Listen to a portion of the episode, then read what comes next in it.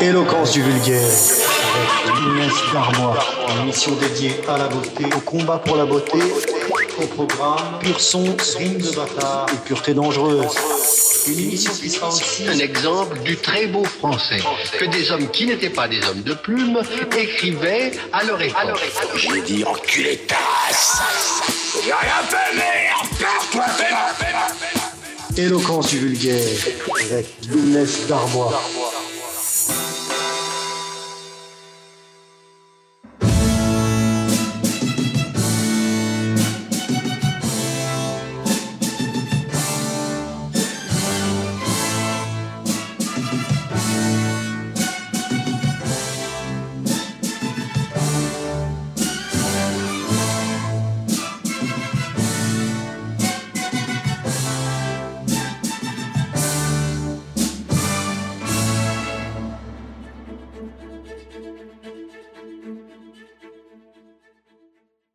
Si cette émission a pour titre Pureté et corruption, c'est qu'on ne pouvait pas la nommer racisme et métissage, par exemple. Bon, d'abord. Et que le clair-obscur, au sens large, anime l'œuvre d'esthètes qui me sont chères, notamment Caravage, Céline et Martin Scorsese. On pourrait gloser façon cahier du cinéma sur la tension clair-obscur, euh, d'accord, mais à condition de rappeler combien notre époque est noire, marécageuse, pétrolifère, à condition de célébrer la pureté. Mais la pureté, c'est dangereux, dit BHL. La banlieue, c'est dangereux, dit Booba. La banlieue, c'est dangereux. T'as raison de chier dessus. Baudelaire dit, lui, que il y a dans tout homme, à toute heure, deux postulations simultanées, l'une vers Dieu, l'autre vers Satan. L'invocation à Dieu ou spiritualité est un désir de monter en grade. Celle de Satan ou animalité est une joie de descendre. La biographie de Martin Scorsese écrite cent fois déjà manque toujours l'essentiel, la foi. La ferveur de son enfance, son année de séminariste à l'âge de 14 ans, sa vingtième année coïncidant avec un concile qui abrogea par décret une liturgie deux fois millénaire, tout cela laisse des traces sur une âme jeune. Charles Scorsese, le père de Martin, dut travailler comme Goy Shabbat le samedi dans les quartiers chics pour rapporter un complément de revenus au foyer. Il s'agissait certes d'actionner quelques interrupteurs électriques, mais mais quelle conclusion pouvait en tirer le dévot Martin, à part quelque chose comme Papa doit donner son temps à des bourgeois qui le tiennent pour impur en accomplissant les transgressions qu'ils s'interdisent à eux-mêmes. CF Matthieu 23, 4. Scorsese travaille, admire les hommes qui travaillent, méprise les profiteurs. Son ethos, sa physis exhale le travail. Il réfléchit vite, parle vite, fait des concaténations. Son temps est précieux, il a une œuvre à produire, peu d'argent, beaucoup d'ennemis. Dans les années 1960, lorsque toute une société bascule dans le loisir, le shit et le shopping, la vigueur de l'esprit moyen s'affaisse, accablé du tam-tam des musiques d'intérieur, discothèques, magasins, etc. La volonté des Scorsese de se séparer, de se sanctifier du destin où se complaisent ses frères de classe, transparaît dans des personnages dépensiers et leurs fins lamentables. Sharon Stone dans Casino, Kate Blanchett dans Aviator. Et montre ces synthèses de magazines féminins pour ce qu'elles sont, des parasites. La fréquence de production à laquelle Scorsese se voue requiert de garder concentrées ses facultés créatrices. Scorsese est un homme de café et de cocaïne, drogue torréfiante, dans une société qui fonce au shit et au LSD, drogues hypnotiques. Scorsese pratique la constriction dans une société de vasodilatation qui découvre le laisser-aller, 1976, année d'un été exceptionnel où le soleil dura de mai à octobre, témoignent tous les anciens, c'est l'heure du déboutonnage et de la consommation de masse vendue comme transgressive. Scorsese ne peut atteindre au luxe du fameux credo détourner les codes pour mieux se jouer des conventions, vous savez, comme la bourgeoisie en tongue qui le coudoie à Los Angeles. Dès qu'il en aura les moyens, il portera d'impeccables costumes sur mesure. Élevé dans la misère digne des catholiques pauvres, il revêtira à l'heure de la fortune des habits de riches dignes. Le maintien, la distinction faisaient le charme de ces anciennes familles européennes que les nouveaux riches nous ont appris à haïr pour rabaisser nos standards aux leurs. L'accusation de racisme. La position de Scorsese est celle du petit débrouillard d'origine populaire dont Welbeck rappelle les trois forces. N'avoir aucun respect pour le peuple, n'avoir aucune peur de la gauche, n'avoir aucune fascination pour la racaille. À l'inverse des riches babtous qui se gourent toujours de compassion par méconnaissance de la rue ou par soumission à Issel façon Necfeu, Fred de Sky, Scorsese sait à quoi s'en tenir concernant les brothers qui le traitent d'esclavagiste. Par exemple, chacun des milliers de Ghanéens arrivés aux USA en 1996 a 100 fois plus de chances de descendre d'un esclavagiste Peul ou Ashanti que d'un esclave, alors qu'un Américain d'ascendance irlandaise ou italienne, d'origine paysanne, a derrière lui 20 siècles de servage bien comptés. Scorsese sait qu'il ne doit pas un centime à qui que ce soit. Réécoutez euh, pour cela l'ouverture magistrale du film Les Infiltrés. C'est pourquoi il cantonna les Brothers à des rôles subalternes qui correspondent aux rôles effectifs joués par eux dans sa cosmogonie, dans sa rue. Il en fut critiqué, et par qui? Précisément par ses éternels ennemis baptous ignorants, bourgeois cocus, jacasseurs de concepts abstraits, jamais aussi bien dépeints que lors du déjeuner que fait Howard Hughes chez les Hepburn dans Aviator. C'est la haine absurde du blanc pour son prochain affranchi des servitudes. Le cocu bafoué reproche à Scorsese d'avoir gardé intact son honneur, finalement, comme le salarié pouvait reprocher à Siziazikier sa liberté.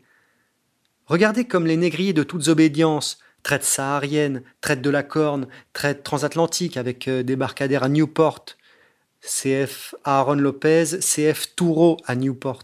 Regardez comme les descendants de ces négriers ont gagné cent fois plus de respect des Noirs en ne formulant jamais d'excuses avec leur fierté et leur méchanceté que les Blancs affranchisseurs.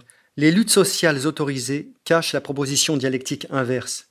Vous nous avez colonisés Opprimés? Non, non, non. Tous les squatteurs sauvés du néolithique qui savent devoir leur eau courante à quelque ingénieur picard fraudent la reconnaissance qu'ils doivent à leurs bienfaiteurs et la tournent en revendications hurlées, souvent poussées par un intermédiaire véreux, il est vrai. Bref, le Black Power est pour Scorsese illusoire. Il peut tromper les bolos et les snobs, mais pas un fils de pauvre. Aviator. Biographie sous-estimée, du calibre du Nixon de Oliver Stone, Aviator raconte la vie de Howard Hughes, dont le destin rappelle celui de Martin Scorsese. Mêmes angoisses, même dépendance aux femmes, même solitude, même racisme hygiéniste, même virtuosité, idée fixe, hermétisme au monde. La scène du MX1 est véridique. C'est la lutte d'un généraliste doué pour plusieurs choses, le contraire du spécialiste exigé par la dictature panoptique des experts. Howard Hughes est cinéaste, ingénieur aéronautique, investisseur, publiciste. Il est l'homme de talent contre l'homme de réseau Juan Tripp, directeur de la Paname et ses relais au Sénat. Les pionniers sont souvent borderline.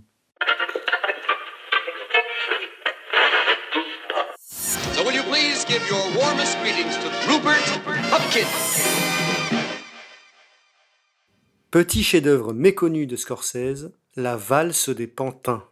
Imaginez qu'aujourd'hui, un monsieur Dubois, 34 ans, habitant chez sa mère, se présente à l'accueil des bureaux de Hanouna et dise Bonjour, je voudrais voir Cyril, je l'ai croisé hier, il m'a dit de passer le voir. Petit film culte qui, l'air de rien, dit beaucoup de choses subversives, voire dangereuses quand on sait le regarder. C'est un film qui démontre que la passion, l'idée fixe, le fanatisme donnent à l'homme de réussir tout ce qu'il entreprend, même si cet homme est un peu bête. La naïveté du personnage principal, trentenaire convaincu d'être un comique incompris et mal jugé, sera précisément l'atout qui va l'aider à persévérer jusqu'à la réussite pour, le temps d'un grand soir, prendre la place de l'animateur de télé qu'il admire. C'est un film sur le malentendu insinué par l'apparence sympathique des hommes publics, un film sur l'apparente facilité d'accès au monde des bureaux, avant les digicodes, avant les interphones, avant les gardes du corps. C'est aussi un film sur l'ambiguïté de la sympathie que croient ressentir les gens de la masse pour une idole tout en haut. En réalité, il s'agit de rivalité mimétique. Et nous avons derrière nous 15 ans d'histoire de, des influenceurs YouTube, Instagram, à étudier pour comprendre à quel point la valse des pantins était précurseur. À propos de l'État WASP, si Scorsese déplore les dégâts causés par la mafia, il sait aussi que l'État censé la combattre n'est qu'une mafia de plus, et la plus terrible de toutes, la mafia légale. Sa méfiance envers le WASPI, fonctionnaire d'État aux yeux clairs et cheveux sombres, transparaît dans les rôles de Richard Higgs dans Taxi Driver, de Alec Baldwin dans Departed et Aviator, de Edward MacDonald dans Goodfellas, de Kyle Chandler dans Le Loup de Wall Street, de Jim Broadbent dans Gangs of New York. Scorsese pense que la police n'aide pas l'Américain moyen, voire que les moyens limités des commissariats sont voulus par le vrai pouvoir, le pouvoir profond.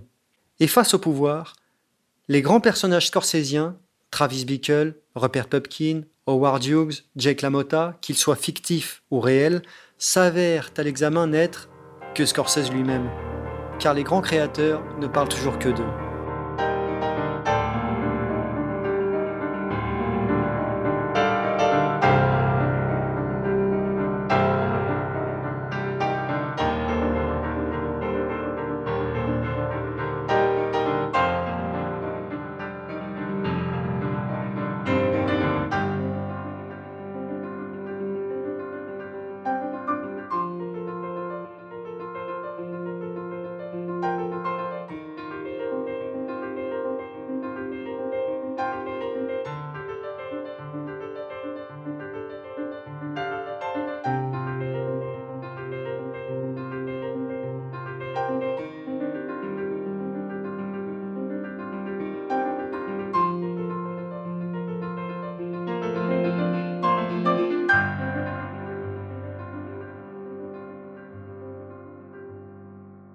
Taxi Driver.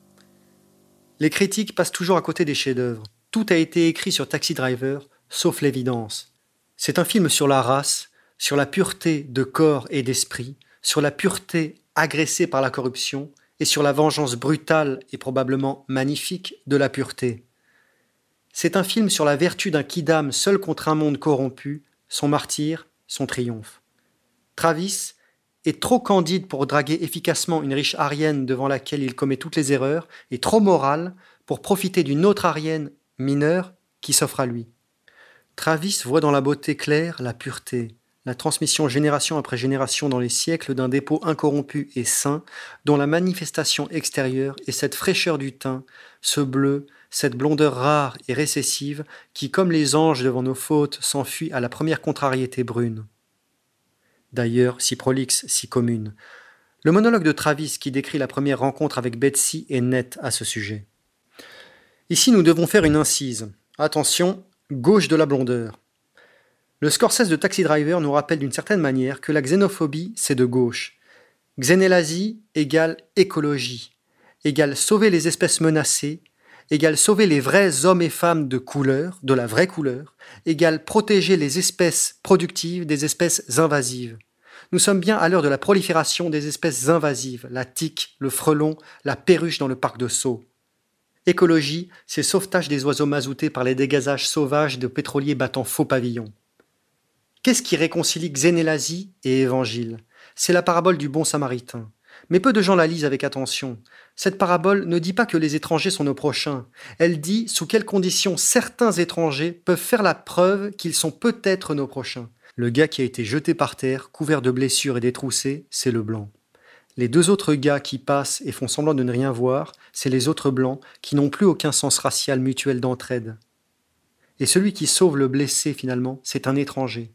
Et en faisant ça, il devient un homoyoi, un égal. L'étranger peut devenir le prochain à la condition qu'il prenne parti pour ses hôtes.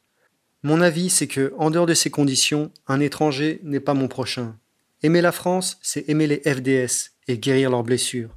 Le vigilant antiraciste, ce scrupuleux algébriste précédé en tout lieu d'un bras droit horizontal au point fermé, tenant la balance égale de l'égalité des races, devient soudain tout à fait oblique et réticent, placé devant la Hagra sur les Baptous, et s'il trépigne d'indignation à l'audition d'un N-word, il s'accommode très en silence de la disparition annoncée, confirmée chaque jour, de la blondeur. Someday a real rain will come and scum off the streets.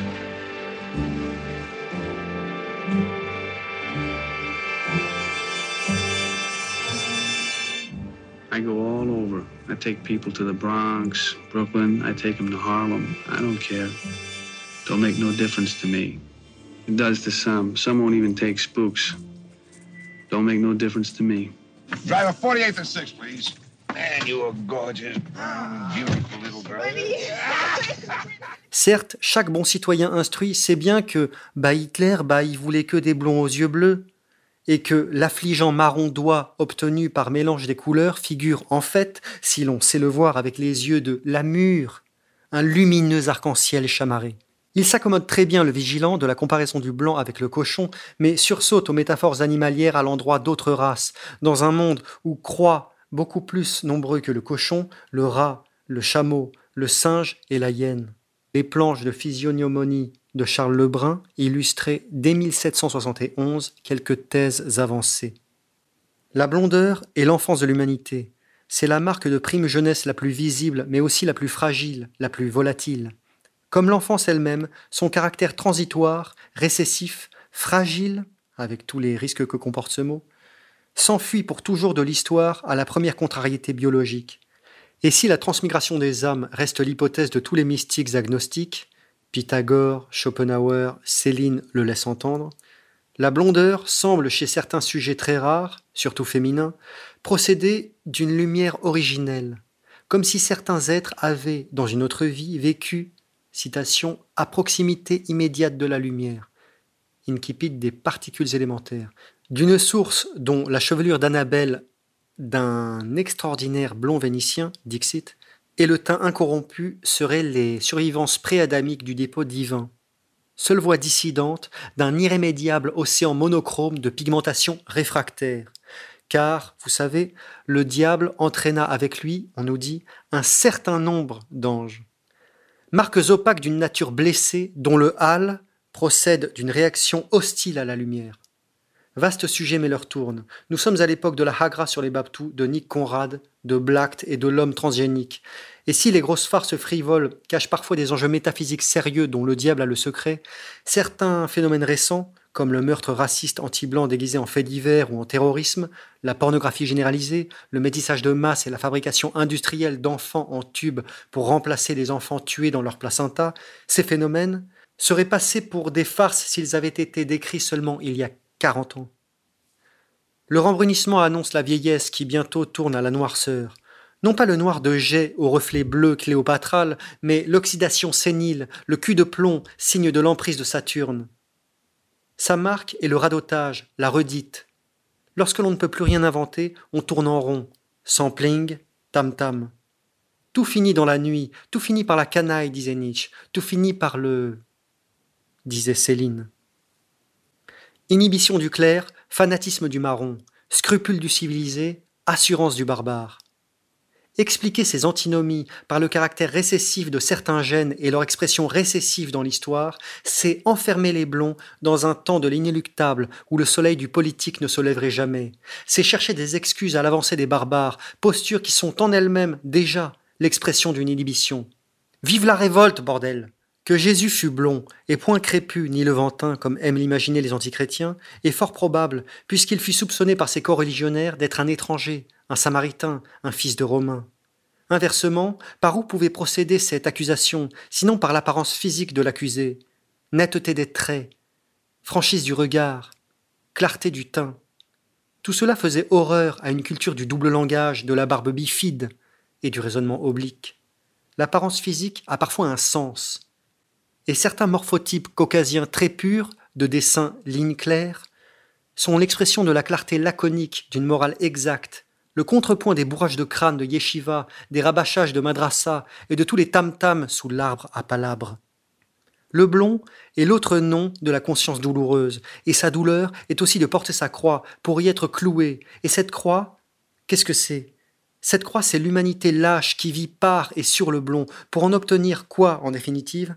Le plus abject confort intellectuel et matériel, comme Cypher compromis avec la matrice, comme Robinson renonçant à tailler les planches de son radeau pour retourner se vautrer dans la soue, comme les barbares terrifiés par l'ampleur de la tâche, rentrant se réfugier, citation, dans l'ignorance d'un nouvel âge des ténèbres, dit Lovecraft, pendant que l'heure tourne, que le salut s'éloigne, que le soleil s'approche de la terre.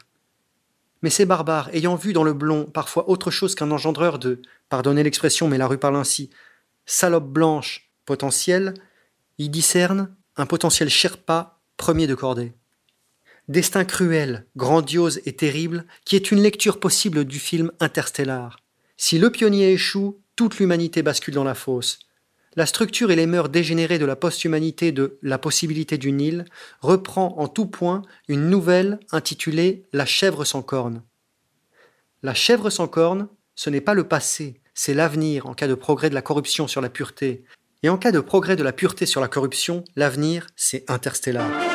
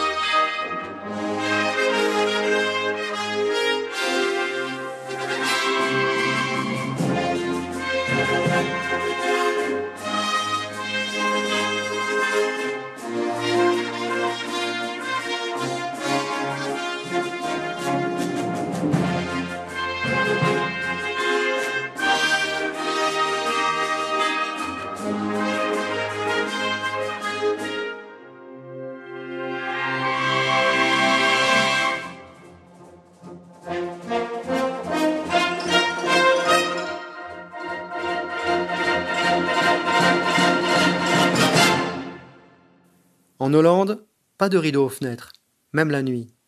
Les Ariens vivent ainsi. Ils estiment n'avoir rien à cacher et savent que leurs prochains ne regarderont pas chez eux. Mais tout change avec l'invasion de prédation qui rompt la confiance. Sphidé en grec, fides en latin a donné foi en français, dans le sens de fidélité, confiance. Immigration qui attaque l'honneur du peuple accueillant en s'employant à le salir par les femmes.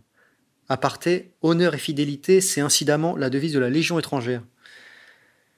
Plus on descend vers le sud, plus les populations se claquent mûres. Rideaux de gaz en France, puis de velours en Italie, puis murs de parpaings bruts surmontés de bris de verre, Maghreb. Le climat a bon dos. On fortifie d'autant plus son logis que l'on sait le prochain perverti par une culture commune et perverse. Notion de prestige du cocufieur et de honte du cocufier dans L'honneur sexuel chez Schopenhauer 1850. Wallah, c'est dramatique.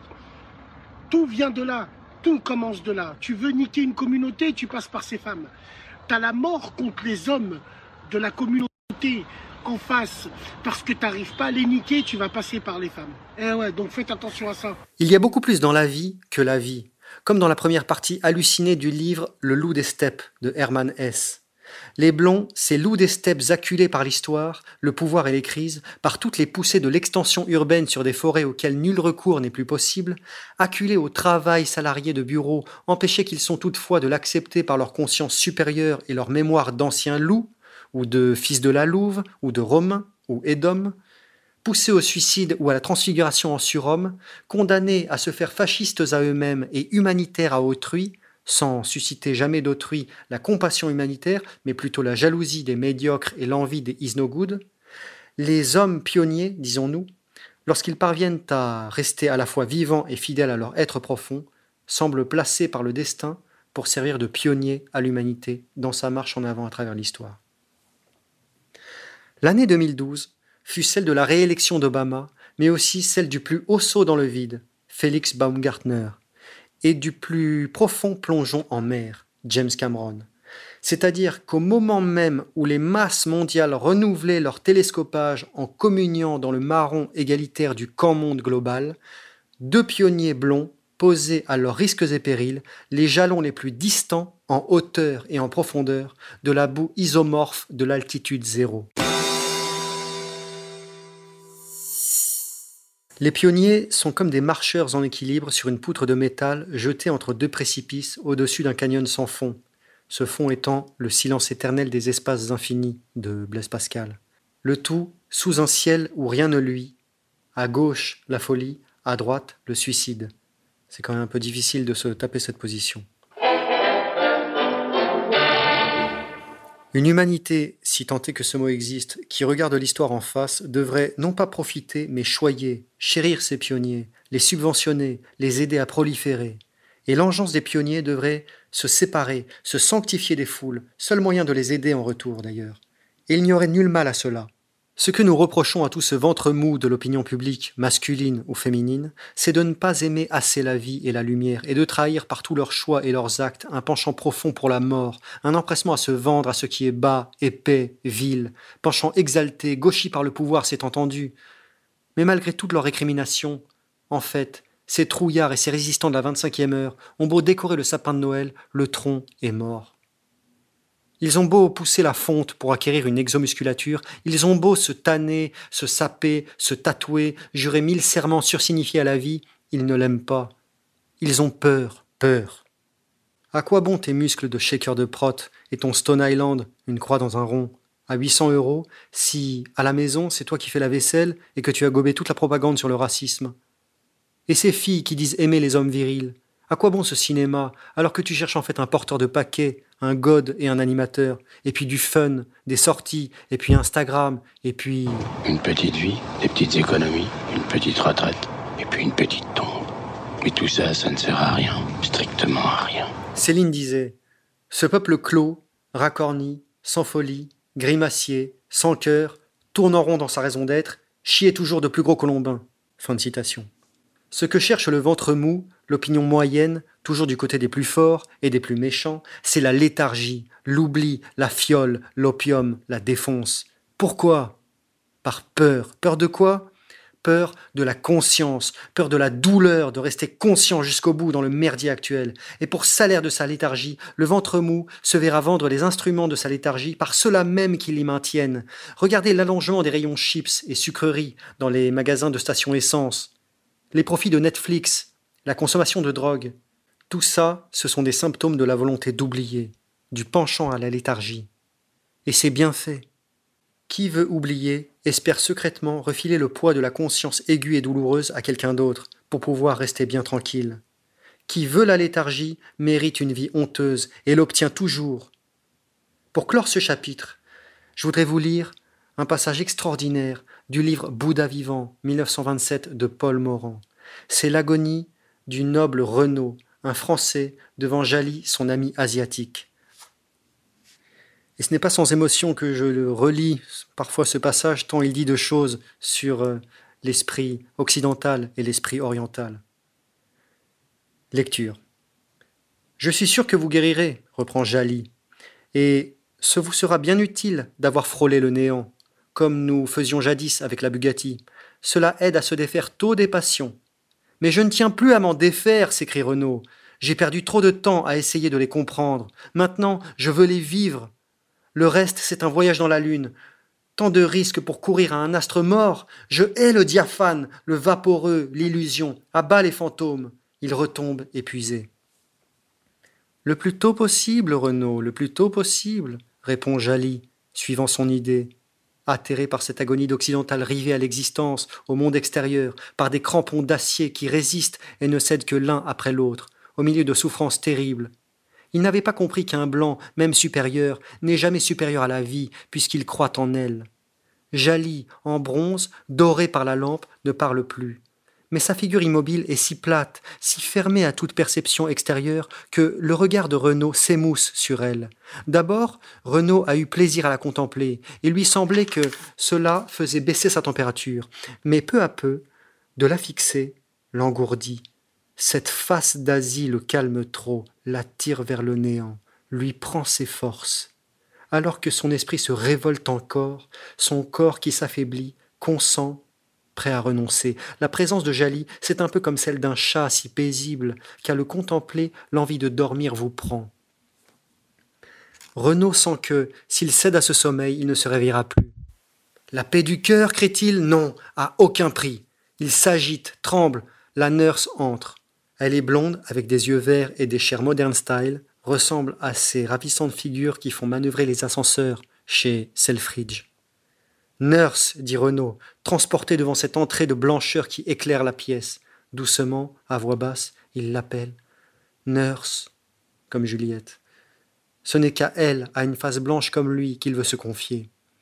Faites que je reste seul, nurse. Dites à maman, à mon oncle de venir, mais éloignez cette figure noire, je vous en prie. Ne le laissez plus rentrer. Ce n'est pas mon ami, ce n'est pas mon ami, c'est le diable.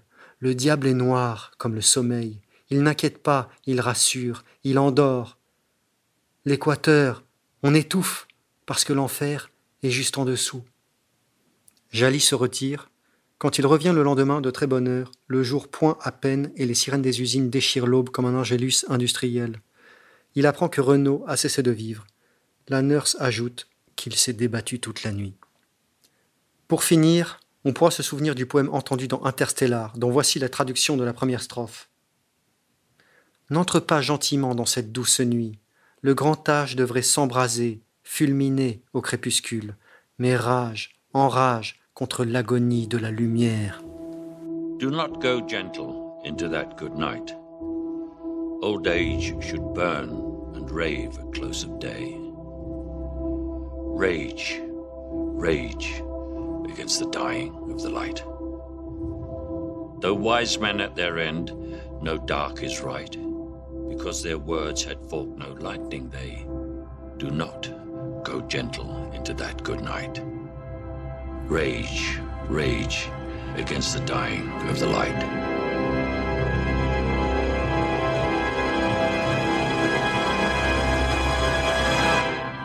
Voilà, c'est la fin de cette incise gauche de la blondeur.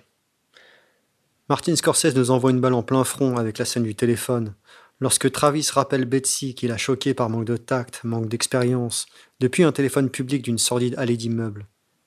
La caméra fait juste un travelling latéral à mesure que l'on comprend que Betsy refuse de le revoir.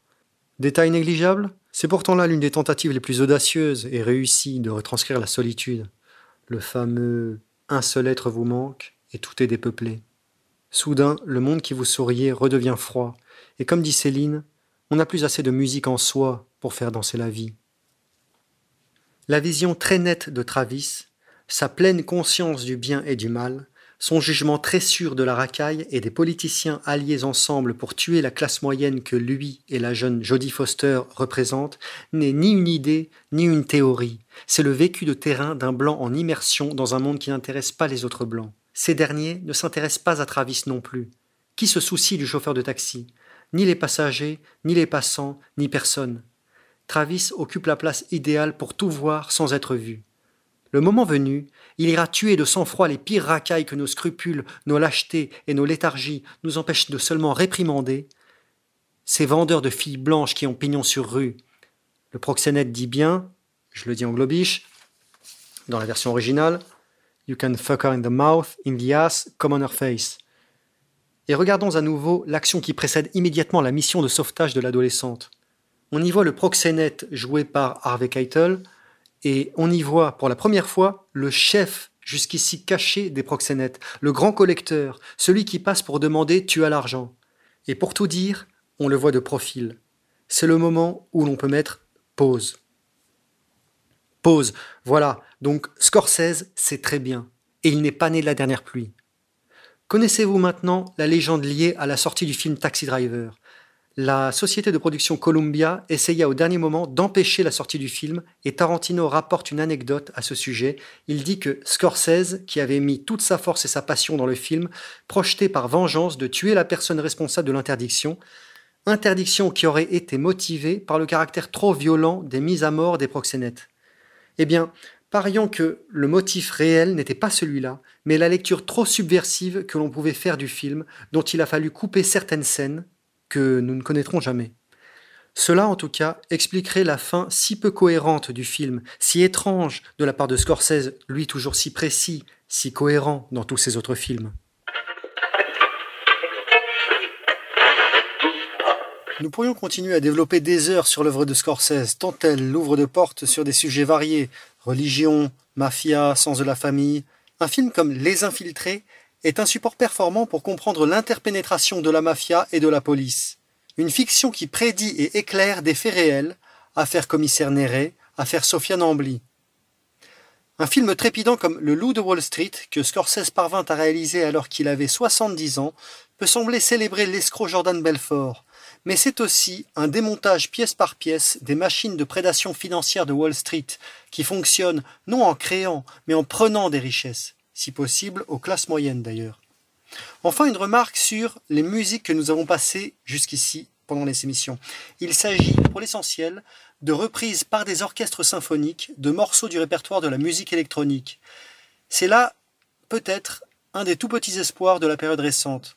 La vogue fanfare-orchestre, c'est-à-dire la reprise en main par le génie occidental d'une forme sans terroir qui dégénérait de tam-tam en robot. La musique se simplifiait, tournait à ce que Céline appelle le chromo, de plus en plus ajusté, biseauté, mécanisé Eh bien voici que des vrais hommes et des vrais instruments la rejouent en lui apportant les nuances et les envolées d'un rythme organique. Il en va de même, peut-être, dans le métissage. Dans sa forme actuelle, il s'agit essentiellement de corruption et de baisse de niveau, c'est entendu.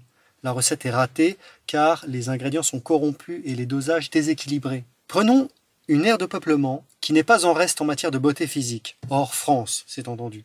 Par exemple, les régions d'Italie comme la Lombardie, le Frioul, la Vénétie. Comment ont été formés ces visages des fresques du Quattrocento? Par des pères blonds et des mères brunes, par des invasions germaniques relatinisées avec le temps, et dont témoignent encore certains noms de famille de ces régions Umberto, Umboldo, Sigismondo, Manfredi, Landolfi, et jusqu'au patronyme le plus répandu en Italie, Rossi, qui signifie rouge ou peut-être roux.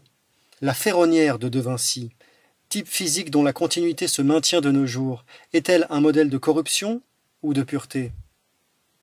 C'est en tout cas un modèle distinct de l'homme tam-tam et de l'homme robot actuel. un modèle distingué.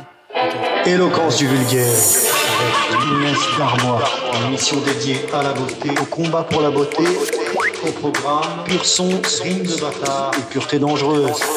Une émission qui sera aussi Un exemple du très beau français que des hommes qui n'étaient pas des hommes de plume écrivaient à leur époque. J'ai dit enculé ta race. J'ai rien fait, merde. Fais-la. Éloquence du vulgaire, avec Inès Darbois.